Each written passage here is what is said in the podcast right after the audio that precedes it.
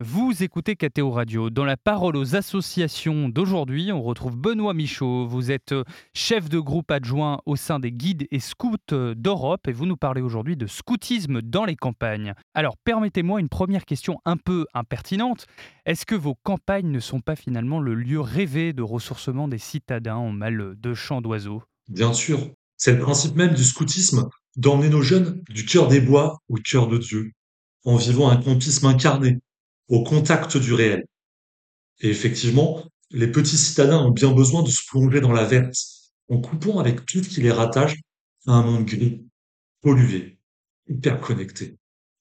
Mais limiter le scoutisme à cette expérience de ressourcement serait bien réducteur.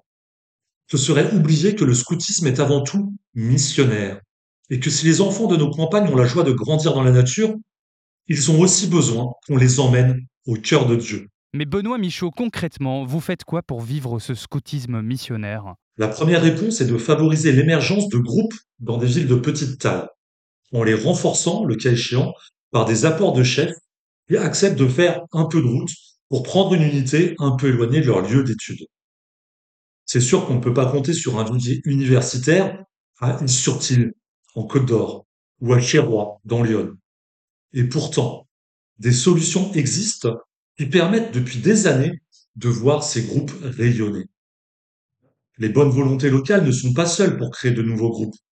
Elles peuvent compter sur le soutien du mouvement et du RASSO, l'association des aînés et anciens guides des scouts d'Europe. Ils financent de manière concertée les premiers achats de matériel et les frais de transport de chefs. C'est aussi ça la fraternité scout. Nos anciens sont ainsi acteurs, à leur manière, du rayonnement du mouvement.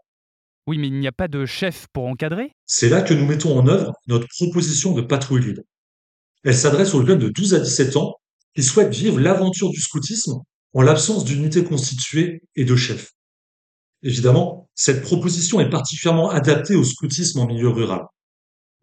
Ainsi, nous réfléchissons actuellement à l'ouverture de patrouilles libres en Franche-Comté pour permettre aux jeunes du premier plateau jurassien ou du Haut-Doubs de vivre la fraternité proposée par notre mouvement.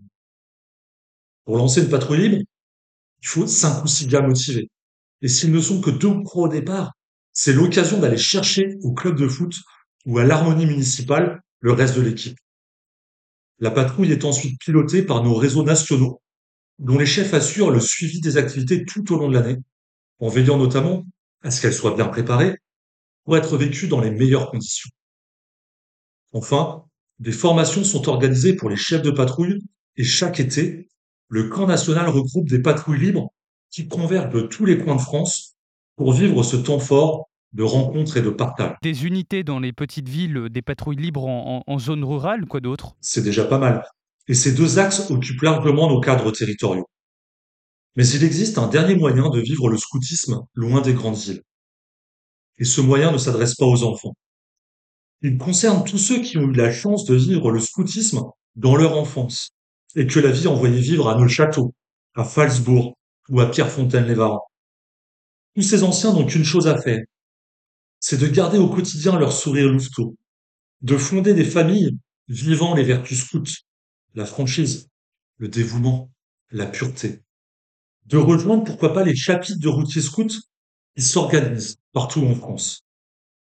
Semons tout cela dans nos foyers, dans nos hameaux et dans nos villages et le Seigneur fera germer les occasions de mettre dans le cœur de nombreux jeunes la joie d'être l'ami de tous et le frère de tout autre scout.